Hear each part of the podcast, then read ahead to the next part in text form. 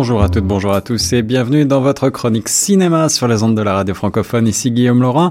On commence avec les nouveautés du jour comme à l'accoutumée et tout d'abord c'est euh, le blockbuster du moment Hellboy, un film américain réalisé par Neil Marshall avec euh, David Harbour dans le rôle principal. David Harbour qu'on connaît pour euh, son rôle de shérif dans Stranger Things par exemple. Il a souvent des seconds rôles et là c'est son premier vrai premier rôle. Mila Jovovich également euh, à l'affiche, Sacha Lane, Ian McShane ou encore Sophie Okoneko.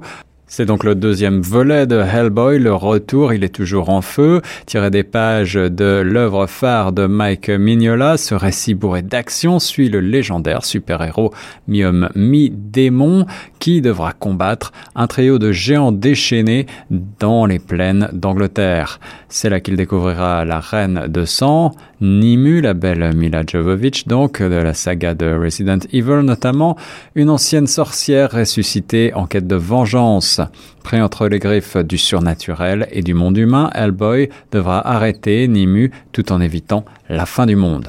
Les critiques sont mitigées pour ce nouveau Hellboy. Euh, attention, il y a des scènes assez violentes et il ne faut pas peut-être aller le voir avec des enfants. Pour le reste, euh, des bonnes scènes d'action, un petit peu d'humour, mais euh, peut-être un scénario un petit peu décousu. C'est le problème lorsqu'on cherche à trop tirer des adaptations de bandes dessinées connues et archi connues.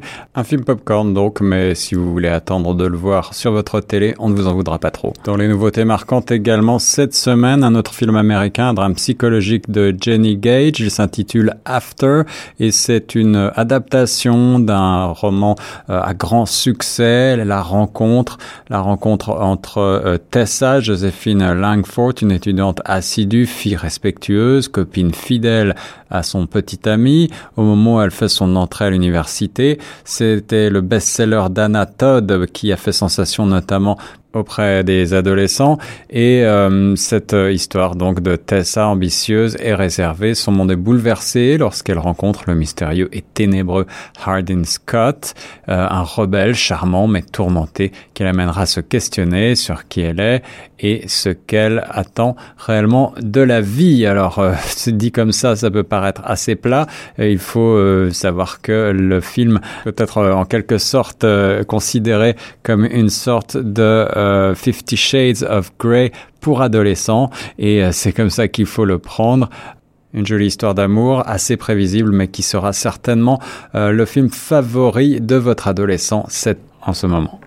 Pour les plus jeunes, mais aussi pour les adultes au cœur tendre, je vous propose Mia and the White Lion. C'est un film coproduit par la France, l'Afrique du Sud et l'Allemagne, un drame d'aventure de Gilles Demestre.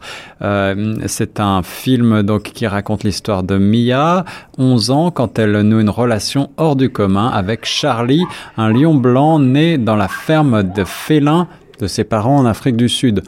Tous deux grandissent comme frères et sœurs et deviennent vite inséparables. Trois ans plus tard, Charlie est devenu un lion imposant.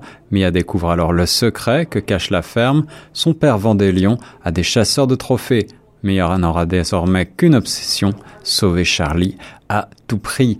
Il y a Dania Devilliers et Mélanie Laurent notamment dans les rôles principaux de ce joli film émouvant, peut-être un petit peu tire-larme, mais qui euh, dénonce le massacre inhumain qui perdure euh, et, pour ces animaux sauvages et cela pour toute la famille avec euh, donc un côté assez informatif et de belles images de l'Afrique du Sud. C'est un beau film à voir en famille.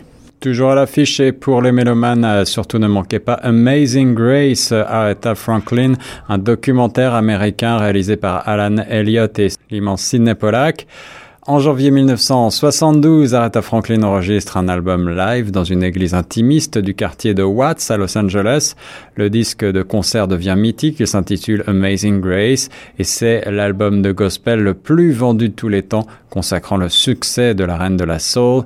Si ce concert a été totalement filmé, les images n'ont jamais été dévoilées jusqu'à aujourd'hui et c'est donc l'occasion de découvrir un film inédit d'un concert exceptionnel avec l'incroyable grâce et la présence d'Aretha Franklin totalement bouleversante. Terminons dans les films toujours à l'affiche. Je suis allé voir pour vous euh, Dumbo, le dernier Disney réalisé par le grand Tim Burton avec euh, une foultitude d'acteurs de renom Colin Farrell, Michael Keaton, Danny DeVito, Eva Green ou encore Alan Arkin et c'est vraiment un grand succès. Au-delà du film pour enfants, c'est véritablement un festival pour euh, toutes les générations.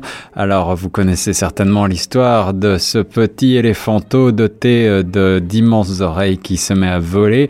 Le propriétaire de cirque Max Medici, joué par Danny DeVito, engage l'ancienne vedette euh, Holt Farrier, Colin Farrell et ses enfants pour euh, prendre soin de ce petit éléphanto aux oreilles disproportionnées et lorsqu'il découvre que Dumbo peut voler, le cirque fait un retour inattendu attirant l'entrepreneur Van de Ver, joué par donc l'excellentissime Michael Keaton, qui recrute le pachyderme spécial pour sa nouvelle entreprise de divertissement plus grande que nature, Dreamland. Il y a de l'émotion, il y a euh, des belles images, les acteurs sont extraordinaires et puis on retrouve quand même cette patte de Tim Burton, même si elle un petit peu adoucie par euh, l'environnement euh, Walt Disney, mais on ne peut pas s'empêcher de se dire que c'est un véritable succès, cette adaptation très originale, avec beaucoup de références à l'original aussi, et on passe vraiment un bon moment de divertissement. On termine comme d'habitude avec le coup de cœur francophone et j'ai choisi aujourd'hui à l'occasion de l'anniversaire de la sortie du film en 1969, c'est Z de Costa Gavras, un auteur que j'aime particulièrement, avec Yves Montand, Jean-Louis Trintignant ou encore Irène Papas dans les rôles principaux. Il s'agit d'un drame à connotation historique. Un député progressiste est assassiné dans un pays méditerranéen assez indéterminé.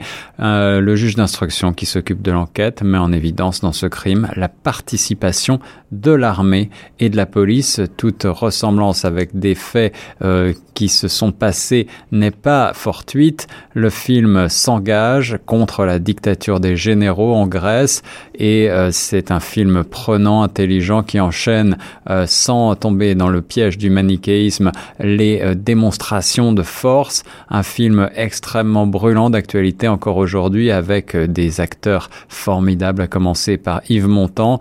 on reste glacé par la froideur de, cette machine à broyer l'humain et Costa Gavras excelle comme d'habitude à dénoncer euh, la dictature ici, la dictature des, colonels qui euh, s'est mise en place depuis deux ans alors en Grèce et il est euh, un des rares artistes francophones à s'engager avec autant de verve. C'est un film qui a donné à Costa Gavras sa réputation à l'international. Il a été primé, il a remporté le prix du jury de Cannes, l'Oscar du meilleur film en langue étrangère et le Golden Globe du meilleur film étranger, et 50 ans après, ce polar reste brûlant d'actualité.